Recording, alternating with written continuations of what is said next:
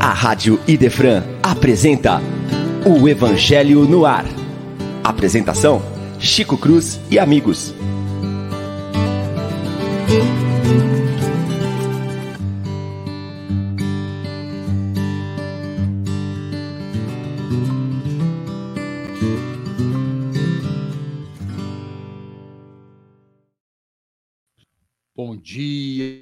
Meus prezados e queridos amigos. Uma alegria imensa novamente podermos estar juntos fazendo o nosso pequeno programa. É, rogamos a Jesus que abençoe o lar de todos os irmãos que estão conosco nesta manhã. Aliás, uma manhã bastante tranquila em Franca, né? Um tempo nem calor, nem frio. Estamos gostando, né? Temperatura extremamente agradável na cidade hoje. E hoje, particularmente, nós vamos falar de, um, de, um, uma temática, né, no capítulo 16 do Evangelho, que não se deve servir a Deus é mamon, e que fala diretamente a todos nós, porque fala das desigualdades das riquezas, né? Desigualdade de riqueza é desigualdade social que nós vivenciamos todos os dias na nossa curta existência material. Então, sem mais delongas, para aproveitarmos o tempo, vamos iniciar o nosso bom dia. Bom dia, seu Leão. Tudo bem aí? Bom dia. Bom dia, Chico. Bom dia aos ouvintes. Uma alegria estar todo mundo aqui hoje de novo, que a gente possa fazer um excelente programa. Agradecer ao Ramon, que teve com a gente semana passada, né? O programa foi muito bom, muito bacana. Foi bom, hein? Muito é, bom, muito bom. Muito legal, foi muito divertido. Então a gente agradece aí a participação de todos, que a gente possa ter um excelente programa mais esse sábado. E vamos pensar em trazer o Ramonzinho, né? Vamos acrescentar o Ramon na nossa lista. O Ramon é muito bom. Gosto mais daquele menino. né? Tem que comprar o passe é. Dele, não é barato, não, viu, Chico? Eu gostei de tudo daquela fala inicial dele, né? Que ele era um menino quando ele escutou o Gibelli cantar a primeira vez. era um menininho. tá velho, com 40 e tantos anos no costado, né? Ele tá escutando o programa, mas já já ele começa a rir.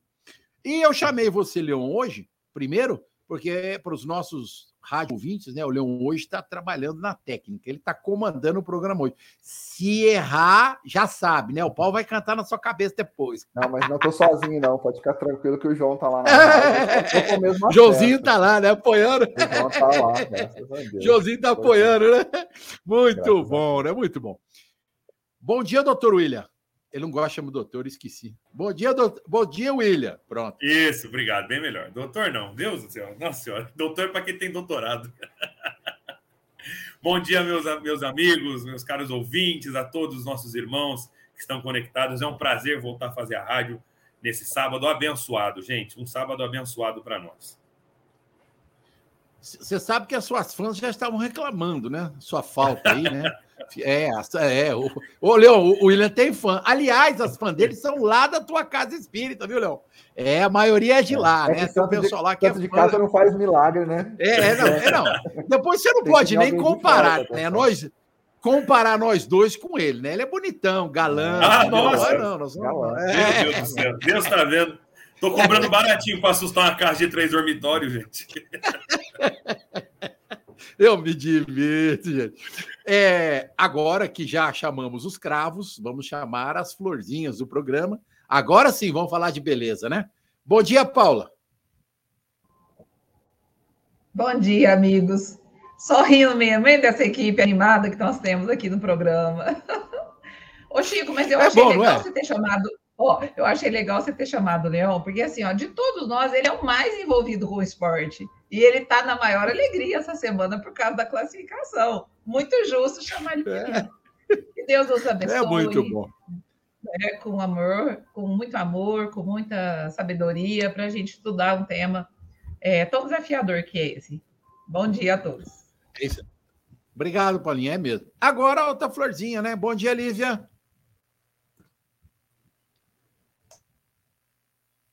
Ah, ela Bom dia, Chico, amigos que estejam nos ouvindo. Um sábado muito feliz para todos nós, de boas reflexões. É o que a gente deseja, né?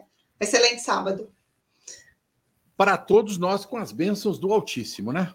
Então, sem, como eu disse, sem mais delongas, vamos lá para a brincadeira do sábado, né? Adoro essa brincadeira no sábado, gente. Apesar de que, de vez em quando, a gente é obrigado a furar, né? Por conta da vida, fazer o quê? É isso que dá, casar, ter filho, ter neto, né? É, esse é o problema, né? É, mas é um problema bom, gostoso, né?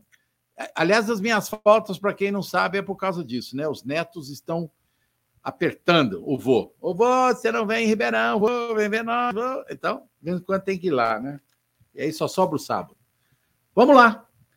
O item 8, capítulo 16 do nosso evangelho, fala das desigualdades das riquezas. E por ser um capítulo, um, um, um item um pouco extenso, nós vamos nos abster de lê-lo, mas vamos traçar um paralelo com algumas frases que aí estão e nós os separamos do texto porque as achamos fundamentais no nosso desenvolvimento. Só vou ler, me permitam, o início do, do, do item, que diz assim: se for considerada a vida atual, é em vão que se procure resolver problemas como a desigualdade das riquezas. Pula duas linhas e ele diz: eles não são igualmente inteligentes, ativos e laboriosos para adquirir, sóbrios e previdentes para conservar? Nós estamos é, pensando né, o quanto que Kardec, ao iniciar esse texto, nos remete à questão da reencarnação. Desigualdade de riqueza está diretamente ligada às questões do livre-arbítrio, da, da reencarnação, nesta um jeito, na outra outro. Um dia baixo, um dia alto, um dia Chico, um dia William, né? É assim que funciona a existência humana. Então, desigualdades existem desde que o mundo é mundo e desde que a humanidade iniciou o seu trabalho de progressão ao longo da existência. Eu costumo brincar muito, você sabe disso. O único momento em que nós vamos nos tornar iguais é quando todo mundo for luzinha, estrelinha. Aí fica tudo igual, né? Quase igual. Porque umas estrelas vão brilhar mais clarinhas, outras mais azuis, né? Então, a gente precisa pensar nisso aí. Então, vamos abrir o diálogo com todo mundo, né? Posso chamar? Não tem problema aí? Posso chamar? Ninguém abriu o microfone. É será o que ninguém quer falar primeiro, então vou chamar. Leon. Bom dia, Chico, de novo. É, eu pedi o, o, microfone aqui porque esse é um assunto muito pulsante, né? Essa questão da, da, das desigualdades. O Brasil tem, em vários indicadores estatísticos econômicos, talvez a décima economia do mundo, oitava, sétima, que seja, ela nunca foi, o Brasil nunca foi na mais do que a, sei lá, décima quarta, décima quinta economia do mundo, no pior momento mais crítico. Mas em nenhum indicador econômico o Brasil nunca foi entre as 100 nações com o melhor índice de desenvolvimento econômico, IDH. Então, estou falando um pouquinho de, de, de, de economês, mas acho que isso, isso reflete pontualmente o que o texto está trazendo para a gente, tá? Nós temos aí a, a, um, uma história antiga de fazer um bolo crescer para que seja dividido, e isso efetivamente nunca aconteceu. E isso não é mérito de nenhum tipo de política, nenhum tipo de ideologia recente, tá? Isso é um histórico do nosso país. Nosso país nunca, nunca se preocupou efetivamente com causas que equilibrassem as riquezas, equilibrassem as condições uh, ao longo do tempo. Isso aí a gente pode ter certeza que há um ela nasce, a nação nasce de forma desigual. Os processos que levam a gente a chegar à estrutura da sociedade que a gente tem hoje ainda é um processo desigual. E tudo que existe, que é construído para minimizar a desigualdade, é sempre, é sempre alvo de, de muita crítica, de muita discussão, porque falta essência. E aí, quando falta essência, quando a gente fala falta essência, é o, o maior mandamento, o amar ao próximo como a ti mesmo. Porque se o líder que tivesse lá, o representante que tivesse lá na, na condição de representante do povo, tivesse essa conscientização, os projetos teriam grandiosidade de ser para várias e várias gerações. Existe um material que eu recomendo que todos procurem na internet, é um vídeo que está disponível no YouTube chamado Vida Maria tá? É um, um vídeo, um curta-metragem, tem oito minutinhos, foi produzido pela, por uma produtora de cinema do Ceará, no comecinho do, do, do século 21, 2003, se eu não me engano, tá? E esse vídeo Vida Maria é muito famoso, onde ele mostra, para ser muito breve, ele mostra uma criança tentando rabiscar o seu primeiro nome, e a avó fala assim: Minha filha, sai daqui que você precisa me ajudar. Ela tinha lá seus 8, 9 anos. Tem um quintal para varrer, tem a, a casa para cuidar. Vocês vão ver que no Vida Maria vai mostrar que passam-se as gerações e o interesse continua o mesmo. Vai limpar o quintal, vai ficar desenhando o nome. Qual que é o teu propósito com isso? O Vida Maria mostra que os ciclos vão se trocando e se a gente não tiver um propósito maior, o propósito for só encher a barriga, se o propósito for só o dia de amanhã e não o futuro das gerações, das próximas gerações, nós vamos patinar isso. Falta a essência, falta um interesse real no ser humano de falar assim: ó, nós vamos realmente construir alguma coisa para o nosso futuro. É usar a, a lenda, o, o mito árabe das tâmaras. Plantar as tâmaras para que alguém daqui 70 anos colha as tâmaras. Isso é fundamental. Isso é uma, algo que a gente está muito distante na circunstância atual se a gente olhar só para a humanidade, só para a materialidade. Porém, se a gente olhar para a espiritualidade, eu não tenho dúvida que nós já temos o embasamento, nós temos a doutrina, nós temos a filosofia, cabe a gente as aplicações práticas dessas medidas, e eu tenho certeza que a prática vai começar, está começando a acontecer, ainda que a gente tenha mais notícias ruins que notícias boas, e a gente vai reverter esse quadro. Nós vamos deixar de ter uma vida marinha, uma vida, o, o vídeo fala disso, né? Sequenciada, as coisas acontecem, a evolução é muito pequena. Nós precisamos evoluir e pensar lá no futuro que é possível a gente reverter quadros como esse, ter grandes economias financeiramente falando, mas ter uma distribuição da riqueza muito mais equilibrada. Acho que a gente caminha para isso com toda certeza. A gente tem Hoje o aparato, o arcabouço para isso, colocando a essência, a gente vai conseguir chegar nisso.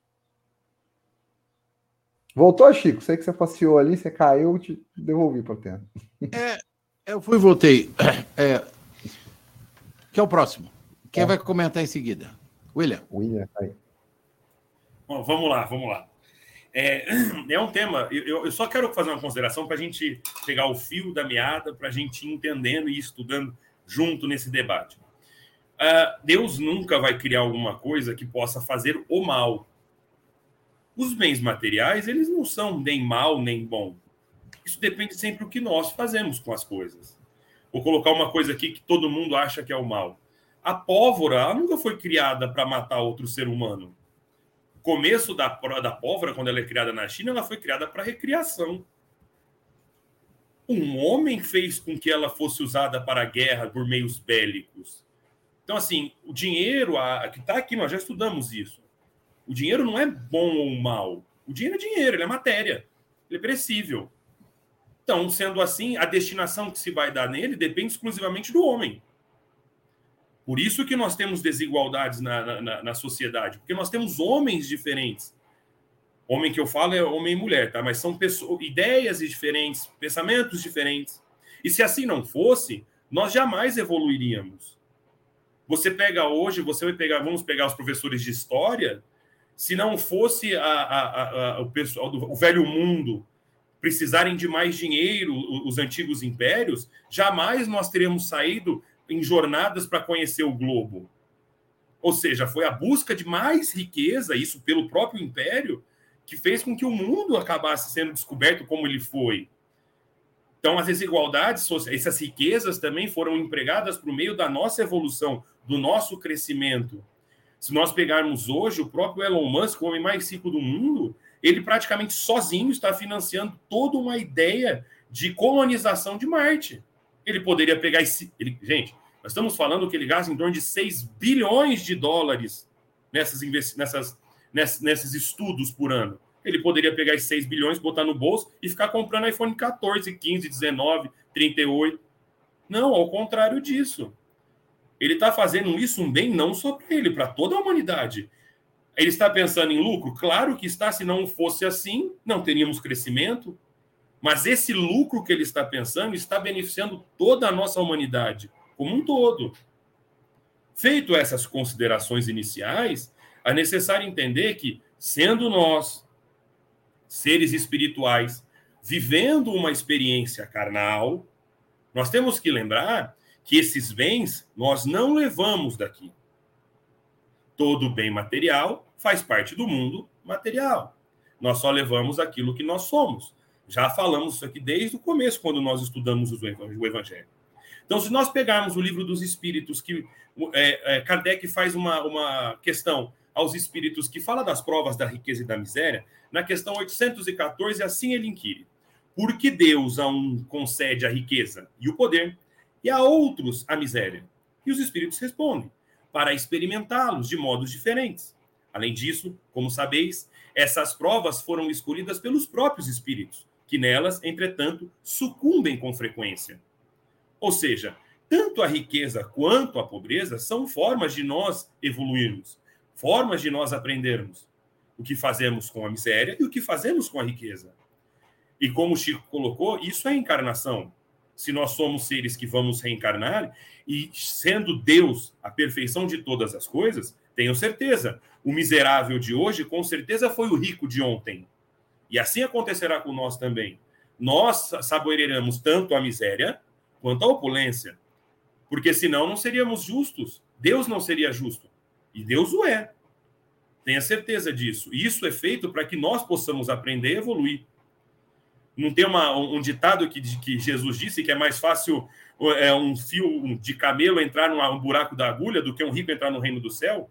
Porque a riqueza ela causa orgulho, vaidade, mas a miséria também causa essa, essa, essa, esse murmúrio, esse desdém, essa irritabilidade. Tudo acontece comigo, meu Deus. Eu sou pobre, eu não posso ajudar os outros. Isso prova que todos nós podemos fazer o nosso melhor e seguir a lei áurea, fazer ao próximo aquilo gostaria que fosse feito a nós mesmos. Lá não está escrito que tem que ter dinheiro, lá não está escrito que eu tenho que ser rico ou miserável. Eu posso ajudar de qualquer forma. Eu tenho que dar aquilo que eu tenho. Em mim, amor, compreensão, carinho, as desigualdades sociais que nós encontramos, e como está no Evangelho, ela é feita exatamente para nossa evolução. Existem espíritos evoluídos na Terra, como Chico Xavier, Madre Teresa de Calcutá, e existem eu, né, que estamos aqui ainda começando nascendo do aperfeiçoamento, que erramos, que tropeçamos, que ainda brigo, é, fico bravo com o motorista no trânsito, é, perco a paciência quando é, é, é eu peço uma comida no iFood e não chego em casa. Entendeu? É, são coisas ainda que mostram a nossa pequenez. Então, a miséria, as desigualdades sociais é para que nós evoluamos todos juntos como sociedade. Então, quando nós falamos em desigualdades, nós temos que entender que ela é momentânea, assim como a riqueza, assim como a miséria. Porque todos nós somos filhos de Deus, todos nós somos uma potência energética. Se assim o somos, temos que compreender que Deus não vai colocar um filho na miséria por gosto, não. Se está na nossa vida, é porque nós precisamos disso para aprender. E vamos passar isso com resignação. Se formos. Porque, assim, eu acho que hoje nós estamos. Eu nunca vi, eu falo assim, agora, uma parte social, eu nunca vi nem o milionário, principalmente o milionário, falar que está bem não precisa de dinheiro. Todas as pessoas que você pode ser a pessoa mais milionária, elas. Porque o dinheiro faz isso, ela quer mais dinheiro. Quanto mais você tem, mais você quer mais você quer deter bens materiais. Por isso que os consultórios dos psicólogos são cheios de pessoas milionárias que não sabem o que querem. Que apenas querem é, é, dinheiro. E dinheiro é uma coisa tão supérflua que todo mundo tem. Uns menos, outros mais, mas todo mundo tem. Se for no mendigo lado da tua casa, ele vai ter umas moedinhas no bolso. Tá? Então, assim, as desigualdades sociais a gente vê, e por mais que nos choque, choque a sociedade, choque nós como seres humanos, é, é, é, ela é necessária. Ah, então por isso eu não vou fazer nada? Claro que não, nós temos que fazer. Aquilo que está. O rico é o que pode fazer mais, então ele tem que fazer mais. Se o rico pode doar um milhão, que ele dê um milhão.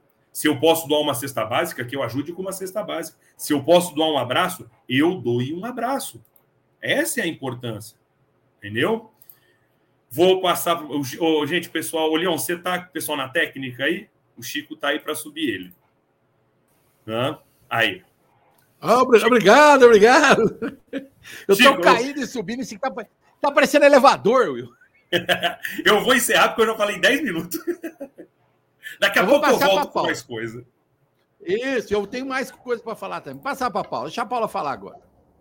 Ah, é, é muito interessante esse tema, né, gente? Mas eu acho que sim, a, a grande beleza, a, que eu acho assim, quando a gente começa a questionar e ter a nossa fé porque, assim, uma fé, é, uma coisa é a fé que os nossos pais é, nos ensinam, né? Eu já nasci, não nasci num berço espírita, mas bem pequeno, os meus pais, é, diante de tantas dificuldades que eles tiveram, Espiritismo foi o que foi a salvação da minha família num determinado momento. Então, a fé que os meus pais me passaram é, foi o Espiritismo. Mas quando a gente começa a pensar pela gente e sentir pela gente, é muito bonito você olhar e falar, gente, tem um motivo para essas desigualdades.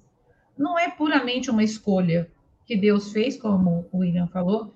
Não, essa família vai passar a prova da miséria, essa família vai passar a prova da riqueza. Não, é assim, ó, quem procura, quando a gente fala assim, ó, procure nos sinais, procure nos fatos. Quando a gente procura nos fatos, é uma grande prova da reencarnação a gente poder pensar que nós estamos aonde estamos porque tem uma razão.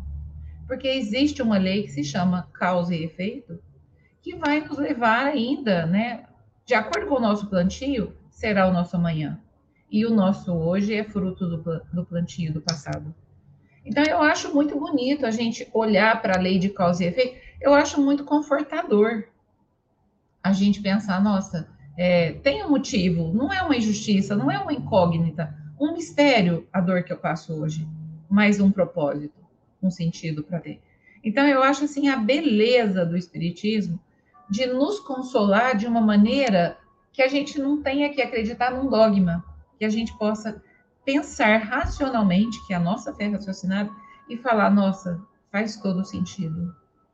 E de vez em quando a gente entra num período, eu estou vivendo que eu falo assim, é igual combo que você vai nas lanchonetes, que tem o lanche, o salgado, a batata e o refrigerante. De vez em quando vem o combo da dor, vem tudo junto. É um monte de problema, é de doença, é financeiro. E você olha e fala, não, tem uma razão. Não é por acaso que está me acontecendo tudo isso. E assim, ó, se veio para mim, é porque eu vou dar conta, né? Ou, ou, rindo, ou chorando, ou rezando, de alguma maneira. Cada um vai dar conta. Então, eu acho, gente, a beleza da gente poder saber do propósito, né? E quero complementar um pouco do que o, o Leon falou na, na, na, na explanação dele, né? Dele falar assim que isso não é uma questão do IDEB e todas as questões das diferenças, é, ele falou assim que é, uma, é falta da essência, né? É falta da nossa essência, não só das instituições, porque as instituições somos nós. A nossa essência humana de olhar e falar, nossa, a gente precisa investir muito na educação para que as pessoas possam conseguir é, mudar as mentalidades. E o Espiritismo está aí no centro para isso, para mudar a mentalidade daquele que chega para conhecer a doutrina. Porque a gente também tem a riqueza do conforto e a riqueza da fé. Da pessoa que entra dentro da casa espírita, poder lidar com a, com a miséria ou com a riqueza de uma maneira muito responsável e muito amorosa. O que o Cristo quer não é uma igualdade na miséria, que todos nós sejamos é, iguais na miséria, mas que todos nós sejamos iguais na abundância, na alegria, né? E quando a gente pensa nos mundos, no mundo que a gente está, aonde tem a prevalência do mal, a nossa próxima etapa é um mundo onde haja uma prevalência maior do bem. E aí vem a missão do Cristo, né? O, aquele que é forte tem que cuidar do que é fraco. Aquele que tem mais tem que cuidar daquele que não tem. E aquele que não tem tem que fazer o seu esforço de autoiluminação, de buscar os seus recursos. Todos nós somos diferentes, mas a nossa capacidade, gente, é a luz que o Cristo viu. É fazer brilhar a nossa luz aonde a gente estiver. Então, não é. O material é um reflexo parcial de tudo que o nosso espírito carrega, de tudo que falta para ele aprender e de tudo que ele pode doar para o mundo. Então, assim, ó, a misericórdia, né? A riqueza da misericórdia que coloca todos nós é, com uma grande possibilidade de auxiliar, de fazer muito e de ser ajudado na humildade de falar: nossa, falta muito para mim, talvez eu precise de alguém, não só materialmente, mas às vezes de um, de um mestre, de um Kardec, de um Chico, para me tirar da minha outra miséria, né? Que é essa miséria do egoísmo, de não querer compartilhar, de ser capaz de ver os nossos irmãos em sofrimento e não sentir uma dor de falar, nossa, como sociedade a gente tem muito que crescer mas a gente vai crescer, tá devagar, como diz o Lu Santos. Nós somos como, é, é assim caminha a humanidade, com passos de formiga e sem vontade. Mas caminhamos. Quando a gente não quer, a vida vem, empurra a gente, fala: toma, vai que é a hora de virar a tua chave. Vem pela dor, vem pela mudança social, vem pela, às vezes, por amigos que acabam nos influenciando. Nós vamos caminhar para que essas desigualdades existam cada vez menos e que as nossas potências possam aparecer cada vez mais. Aí foi essas. É verdade. Bonito raciocínio. Lívia. Interessante que, enquanto você falava, Paulo, eu fiquei pensando que as nossas experiências, as experiências pelas quais a gente passa na vida, tem a dimensão da nossa necessidade espiritual, o sentido que você falou. As experiências não são vãs, elas têm uma finalidade. O William colocou isso no começo da fala dele. Deus não nos enviaria uma situação para fazer que com essa situação nós fôssemos privilegiados ou estivéssemos tão é, sobrecarregados por uma dificuldade que não pudéssemos crescer. Tem uma finalidade de crescimento. Imaginemos que um coração egoísta às vezes precisa passar por privações a fim de valorizar o que tem, de aprender a doar, Alguém que, de repente, passa por uma situação de ter muito para aprender a ser mais generoso, para aprender a disponibilizar isso, gerar conhecimento, gerar o bem por onde passa. Então, Deus sabe a finalidade da experiência. O importante é que para nós ela vem na medida da nossa necessidade espiritual. Então, tanto a escassez quanto a grandeza de possibilidades podem resultar para nós em grandes crescimentos se nós olharmos dessa maneira. Quantos corações deixaram trabalhos estruturados lindíssimos para a sociedade, mas foram corações que começaram praticamente do zero, não tendo nada, vivendo situação de escassez, estudaram com dificuldade, lutaram para ter um trabalho, para se tornar um homem de bem, e justamente porque sabiam quanto a vida era difícil para eles, eles aprenderam a olhar para os outros, e quando tiveram maiores possibilidades, conseguiram deixaram um rastro de luz por onde passaram, né? E saíram da escassez, fizeram da escassez um degrau de ascensão. Aqueles também que às vezes já nasceram tendo um pouco mais e conseguiram olhar para os outros beneficiando. Quantos exemplos existem? Se a gente fosse procurar, cada um de nós aqui saberia dar algum, ou de grande notoriedade pública, ou pessoas que têm bastante, mas não estão no conhecimento do grande público e fazem um grande bem, que às vezes são do nosso conhecimento. Então, a diversidade de experiências, ela vem justamente para que juntos nós possamos extrair dessas lições aquilo que possa fazer de nós pessoas melhores, aquilo que possa nos ajudar a desenvolver as nossas habilidades, habilidades que dormem em nós, a capacidade de olhar para o outro, a empatia, a capacidade da fraternidade, da solidariedade, do esforço de superação. Tudo isso a gente adquire passando por experiências assim. Então, de tudo isso, é muito bonita a reflexão que Allan Kardec faz. A diversidade de posições na vida, essa alternância de experiências vem porque são caminhos de crescimento para cada um de nós. Por isso, a atitude feliz diante dessas experiências não é a de nos escravizarmos a elas, sentir que somos nada quando não temos nada, ou que somos muito quando temos muito. Não, a posição de equilíbrio é aquela que vai ver com naturalidade. Está difícil, temos pouco, mas Vamos fazer disso nosso crescimento? Olha, conseguimos mais, temos mais. Vamos fazer disso um caminho para o nosso crescimento? Porque se nós olharmos assim, o outro vai ser sempre incluído. E nós vamos passar pelas experiências sentindo que elas fizeram por nós uma coisa linda que foi nos ajudar a descobrir potências que dormiam em nós e nós não sabíamos.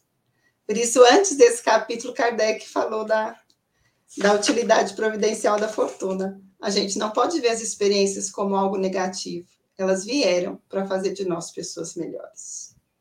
Chico. Olivia, você sabe que você estava falando é uma sequência do processo aqui da leitura, né? Se a gente for seguir aqui, tem duas outras fases que é interessante de pensar. Imaginando-se essa repartição feita, o equilíbrio seria rompido em pouco tempo devido à diversidade de caracteres e atitudes. Comentamos isso.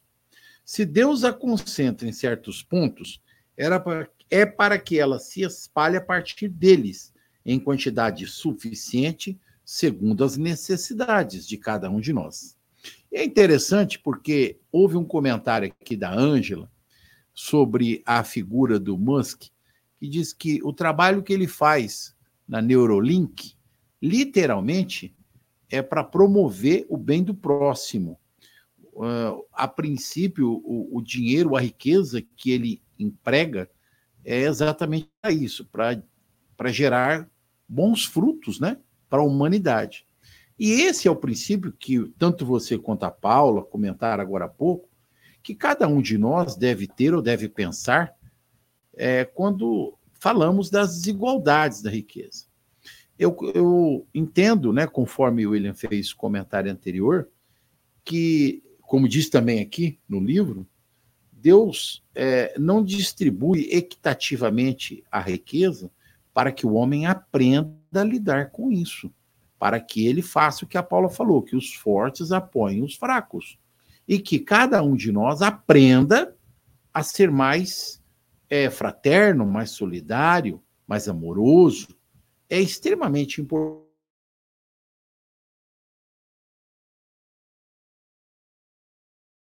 Travou o Chico aqui.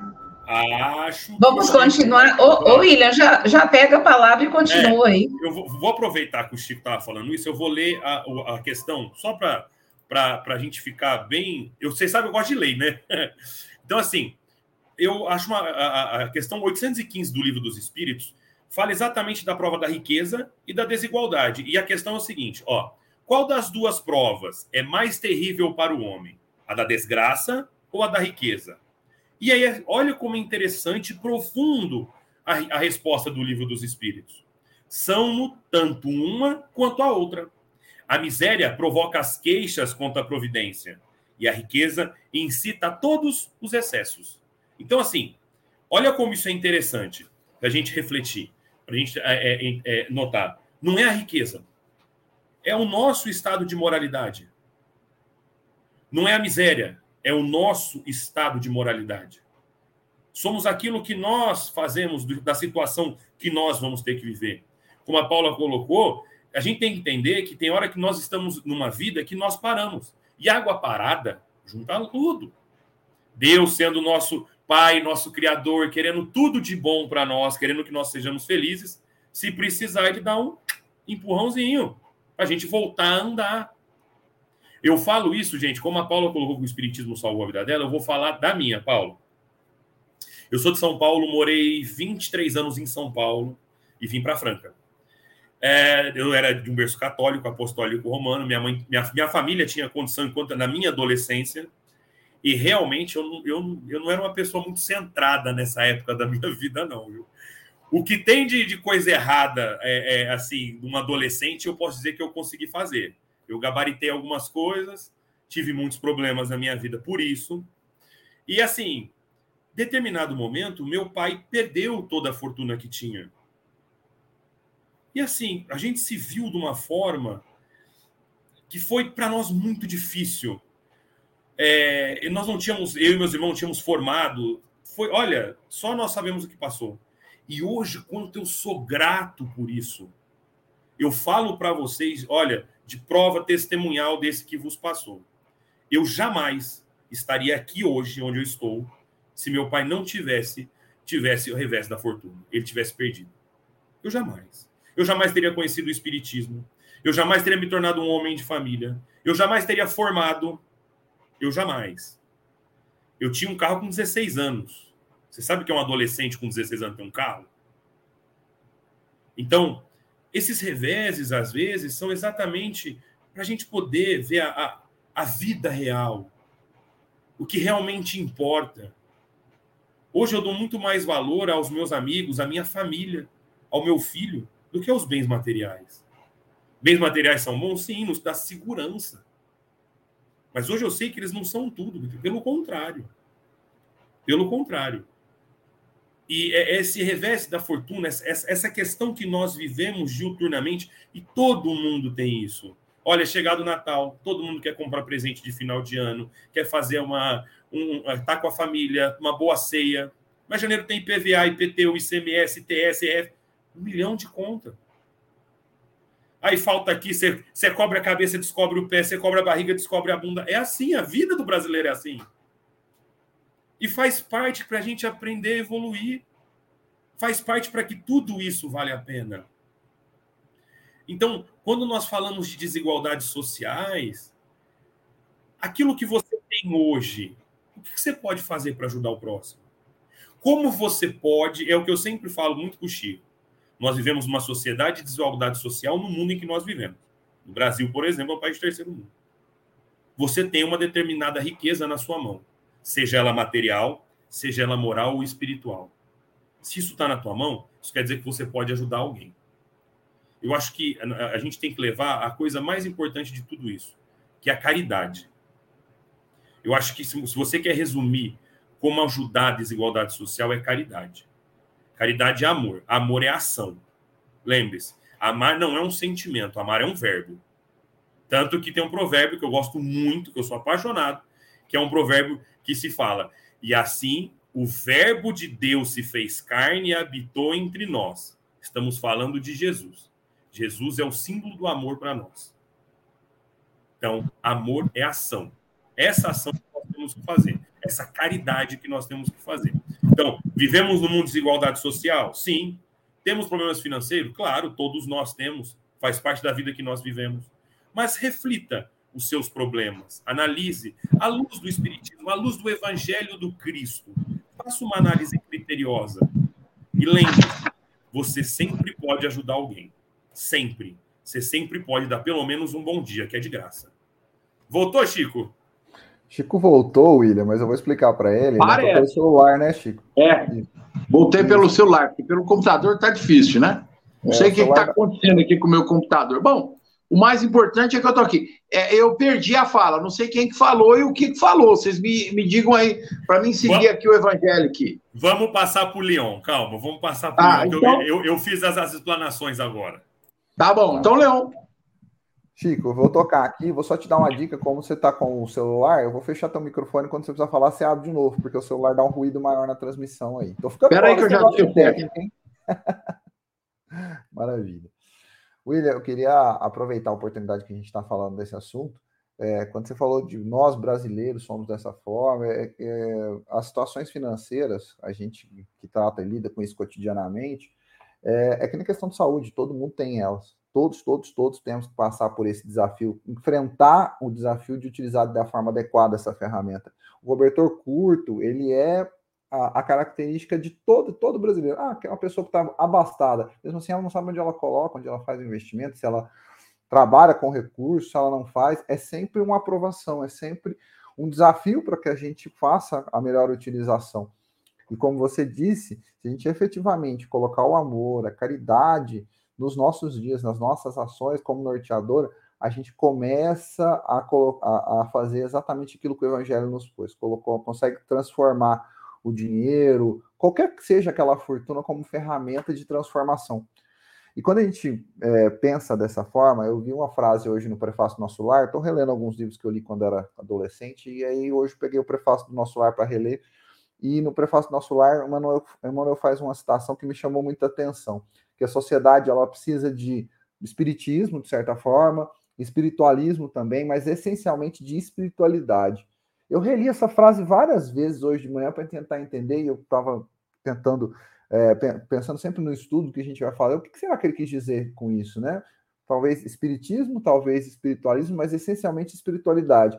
Quando ele disse espiritualidade, a gente vê que aquilo que os nossos ouvintes estão comentando, independente da crença religiosa, do país onde nasceu, do projeto que ele toca, se é associado à tecnologia, se é associado à economia, se é associada a, a questões alimentares, sustentáveis, se você tem espiritualidade, esse conceito de espiritualidade é pensar que você pode fazer alguma coisa além de você.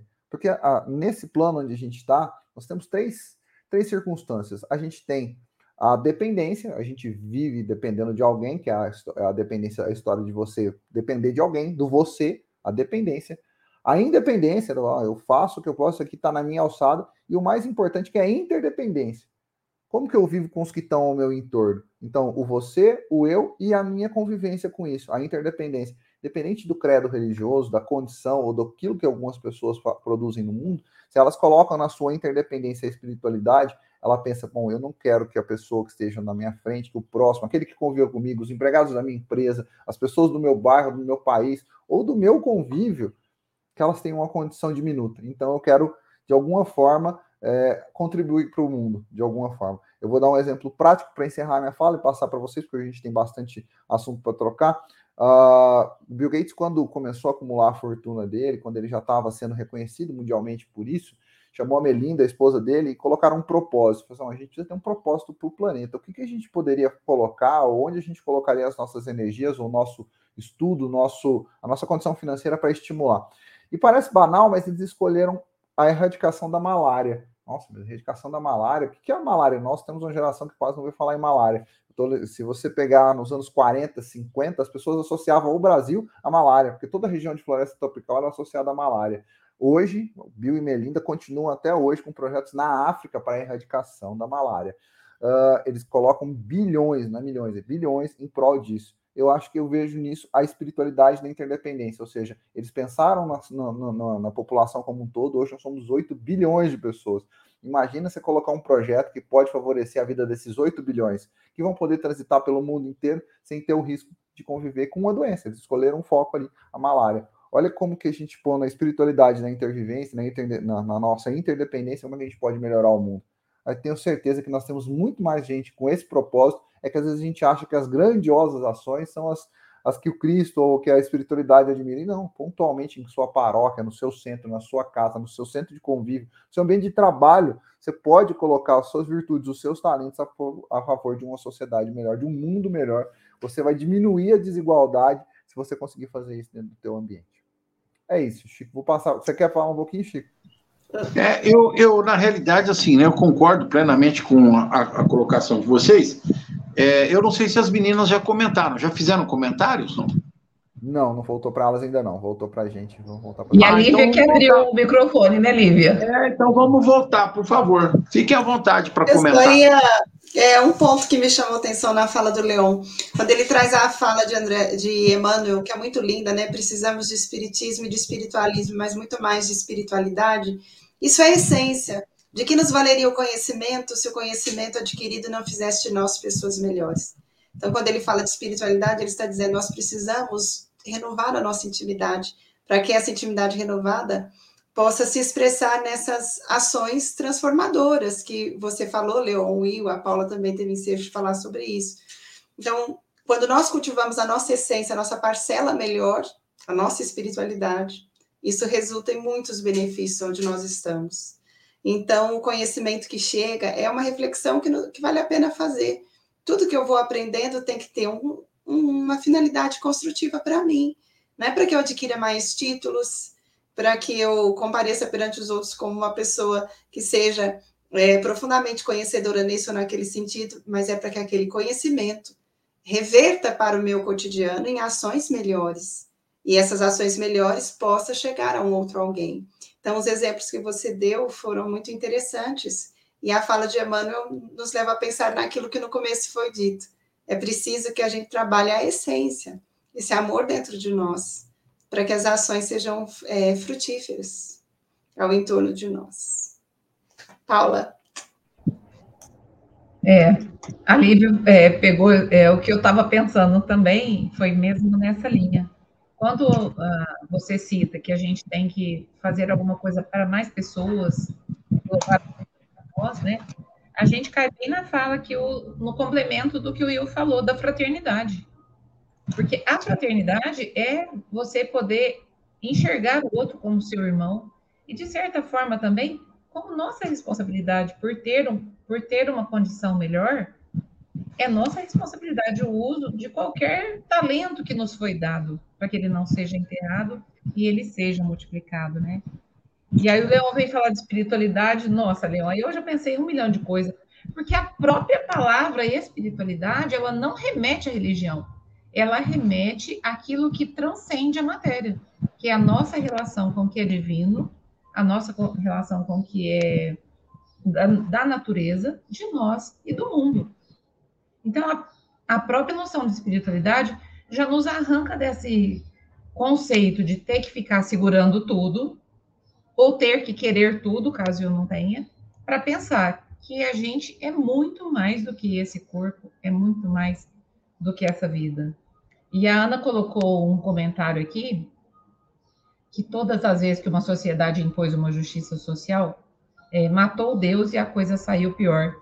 Aqui eu vou só complementar, Ana, que, na verdade, países democráticos e parlamentaristas, mesmo que não colocaram essa, essa lei, quando você tira a questão da espiritualidade, você traz um problema muito sério. Porque nós temos problemas onde que não foi forçada nenhum tipo de igualdade social, mas onde temos uma, é, um avanço financeiro muito grande, com altos índices, por exemplo, de suicídio. Então, a ausência de Deus, ele traz um vazio para nós que a riqueza não vai suprir. Acho que foi o Will que falou no começo, né? Que a, nós vemos nos consultórios pessoas com muita condição, que tem muito dinheiro e não tem sentido para a vida e para o dinheiro. Não tem sentido para o destino, porque ele vai querer mais e mais e mais, e aonde é que eu vou chegar com tanto?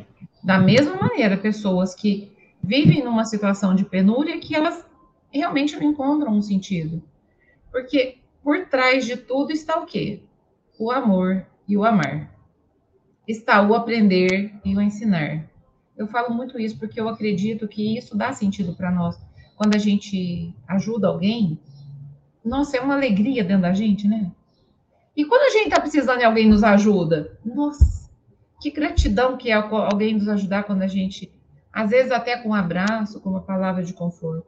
Então, o que mata é a nossa falta de sentimento, é o nosso coração duro, é a nossa indiferença. Isso é o que mata. Isso é que mata Deus, mesmo que ele não tenha nome. Porque tem pessoas que não conhecem Deus sob esse, né? Essa nomeação, mas são pessoas muito amorosas. Então, o espiritismo ele quer nos levar para essa transcendência da nossa identificação. Eu achei interessante em algum momento a gente estava falando aí da gente achar, a Lívia que falou, da gente se sentir bem quando a gente tem muito e aquele que não tem nada se sentir mal. Quer dizer, a identificação da nossa pessoa com o que nós temos. Mas aí os meninos falaram do Bill Gates, eu quero falar do filme Jobs. Só chama Job o filme. Que ele vai contar a história, né, da lá do fundador da Apple. Tem um momento da vida dele que ele está milionário e completamente desesperado, porque ele não tem um amigo para quem ligar. Que ele já passou em cima de todo mundo e o dinheiro ali, o dinheiro não dá abraço, o dinheiro não conforta a gente, o dinheiro não faz companhia na dor, não divide o momento de alegria. Como o Will falou lá no começo. a matéria, ela é aquilo que ela é, ela é um fato e ela não tem emoção. O que tem emoção é o amor e o amar. É isso daí que vai fazer para nós a diferença da fraternidade. De olhar para o mundo nessa interdependência que o, que o Leão falou, que nós ainda vamos chegar lá, de entender que toda aquela injustiça que acontecer vai voltar para mim. Todo desamor que eu permitir vai voltar. Que a gente, ou a gente vai crescer junto e a gente vai é, ser feliz em algum momento que a gente for caminhando junto, ou então vai ficar assim, a gente por um momento a gente está bem, vem uma tragédia, vem outra coisa, porque esse crescimento, gente, é um crescimento do nosso, da, do nosso estado evolutivo do mundo é individual, mas também é coletivo. Não vai existir o, o individual se a gente não pensar no coletivo, e o coletivo sempre vai impactar no individual. Então, o caminho da fraternidade, que né, os amigos falaram, é esse. É a gente se deixar tocar, fazer o que é possível, ainda que seja pouco, mas contribuir para que de algum minuto, de algum momento, a desigualdade possa diminuir, o sofrimento possa diminuir, tem uma razão, mas eu não posso olhar e falar: ah, não, cada um está colhendo o que plantou, não vou fazer nada. Não. É dever de cada um de nós levar um pouco de alento, um pouco de conforto, porque é isso que o Espiritismo fala para nós. Se você recebeu só um talento, multiplique esse talento. Se você recebeu três, multiplique esses três. Mas algum talento todos nós temos para colocar para o mundo e para contribuir para que esse mundo seja um mundo que vale a pena a gente viver, que seja um mundo melhor. Então foi isso que eu. Ah, só mais uma coisinha. Eu acho que o, o Chico não vai conseguir ler, mas aqui fala: as leis podem momentaneamente mudar o exterior, mas não podem mudar o coração. Não vai ter uma lei que fala todo mundo vai ter igual. Não vai ter uma lei que vai falar todo mundo vai ser educado quando chegar um idoso, quando chegar alguém diferente. Não vai ter uma lei. Ó, a gente está tentando uma lei contra o racismo em todos os países, inclusive, mas a lei não muda os corações. O coração ele é mudado com esforço, com reconhecimento de que todos nós somos irmãos e com a mudança que a gente encontra dentro da casa espírita e espero que dentro de todas as igrejas. Vamos trabalhar o respeito, o amor, a doação, porque todos nós somos iguais. A gente faz isso através da conscientização. As leis são um caminho, mas ele não muda o coração, ele pode mudar o exterior. Né? Então, é isso aí. Muito bem. É, Para encerrar, né? Acho que a gente precisa fechar nosso grampo aqui. É, lá no final da, do texto, tem uma frase que resume, acho que tudo isso aí que vocês estão comentando até agora. A fonte do mal está no egoísmo e no orgulho. Os abusos de toda natureza cessarão por si mesmos quando os homens moldarem suas relações pela lei da caridade. Não há nenhuma dúvida a respeito disso, porque isso é lei de Deus, é lei é, que nós estamos vivenciando há dois mil anos com a fala de Jesus, quando ele nos orienta a amar o próximo como a si mesmo. Então, quando os homens aprenderem a se amar, a respeitar, a serem solidários, fraternos, eu acredito que nós vamos encontrar a destinação maior de todos nós, como seres no processo evolutivo. Estamos vivenciando um período de transição no planeta. Muitos de nós ainda não conseguimos entender, compreender a grandiosidade da lei de Deus. A dificuldade maior é, se estende por muitos ainda a milhões de seres que nunca ouviram falar efetivamente de Jesus enquanto encarnados. Essa é a realidade. E nós precisamos é, fazer o possível e o impossível, como disse a Paula nesse momento, agora há pouquinho, para dar alento àqueles que estão nas suas dificuldades no campo material e espiritual. Então, como agora está faltando dois minutos, não, oito minutos para terminar o programa, nós vamos às falas finais de agradecimento e também para encerrar é, a fala de cada um. Will. Pra, só para encerrar, Chico, que estudo, eu sou fã, né? Muito bom. Só para encerrar, olha como a, essa última frase que você colocou é uma coisa tão importante. Como nós falamos, é apenas um bem material. A fortuna, o dinheiro é um bem material. Ele não pode ser bom e nem ruim, nem, nem bom e nem ruim. Quem vai fazer isso somos. Quem vai fazer dele bom ou ruim somos nós. O egoísmo, o orgulho. Mas eu acho essa parte essencial que os abusos de toda ordem cessarão quando os homens se regerem pela lei da caridade, lei universal. Quando todos nós olharmos ao próximo com amor de carinho, como se fosse nós mesmos, quando nós respeitamos, toda toda fortuna providencial será para todos, não tenha dúvida, porque nós trataremos o próximo como a nós mesmos, faremos aquilo que nós queremos ah, para nós, faremos ao próximo.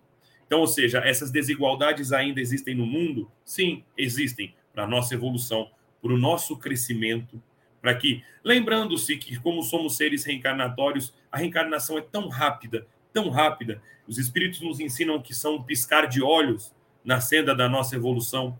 Então, lembre-se: se hoje está na miséria, faça o que você pode fazer. Dê um bom dia para o próximo. Se você hoje está na opulência e é milionário, lembra que isso vai passar, passa muito rápido ajude ao próximo, faça dessa fortuna um bem-fazer, né? Faça como o Elon Musk, crie coisas, faça, ajude o próximo, isso é o mais importante, né? Mas se você está aí na sua vida, como nós estamos aqui tranquilo, é inteligente, ajude o próximo com a riqueza da inteligência. É uma pessoa caridosa, ajude o próximo com a caridade. É uma pessoa bondosa, ajude o próximo com uma boa atenção, com um bom carinho, com um bom amigo, com um bom irmão. A gente sempre tem muito para dar porque a desigualdade está em nosso mundo em todos os lados, inclusive para nós. Somos a, somos é, é, a espiritualidade maior é caridosa conosco todos os dias, todos os dias. Então, repassamos isso para frente. Tá? Bom sábado a todos, fiquem com Deus, que seja um dia iluminado e abençoado a todos nós, gente. Fiquem com Deus. Sim seja. Leon.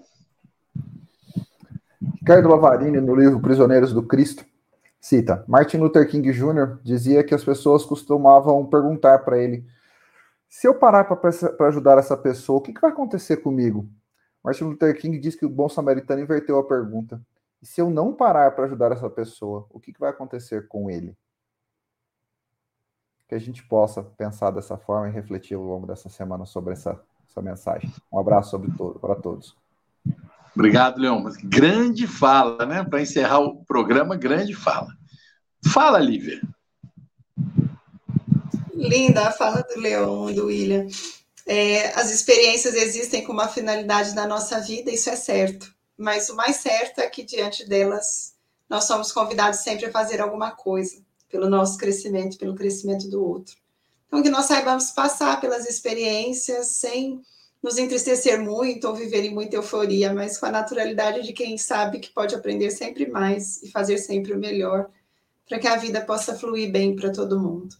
Obrigada àqueles que estiveram conosco, é sempre uma companhia muito feliz.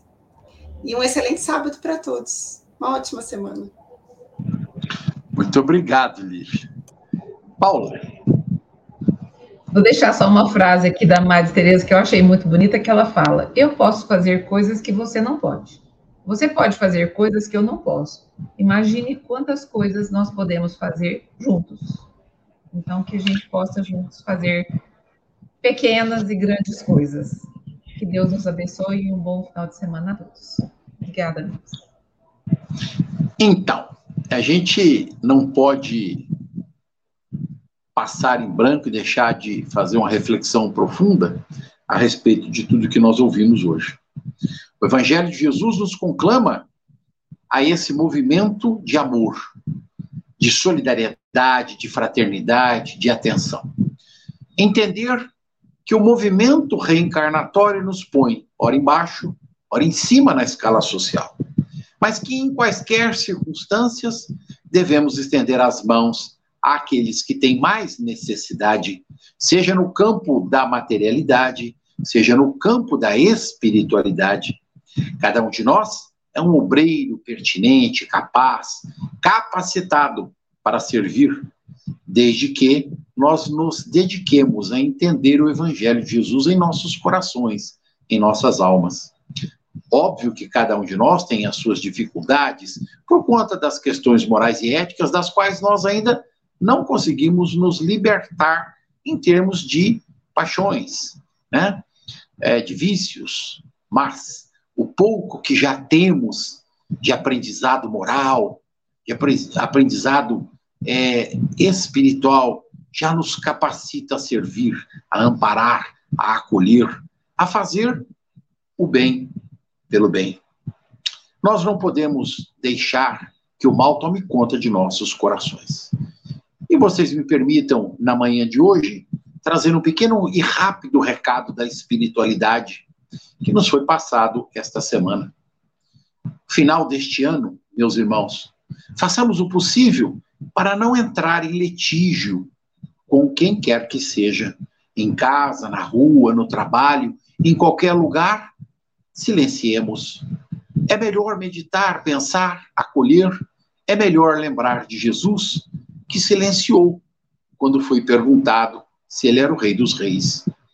Então, façamos disso um exemplo para todos nós. Sou do século passado, não posso deixar de pedir aos irmãos na, na manhã de hoje que estendam as suas preces e as suas orações em favor do nosso irmão Edson Arantes do Nascimento, o Rei Pelé, está em câncer terminal.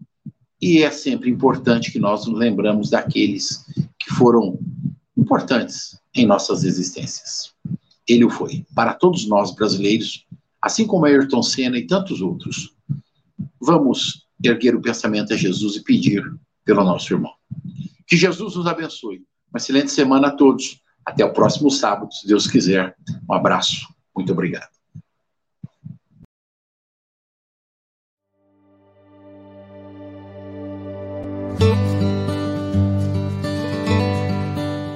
A Rádio Idefran apresentou o Evangelho no Ar.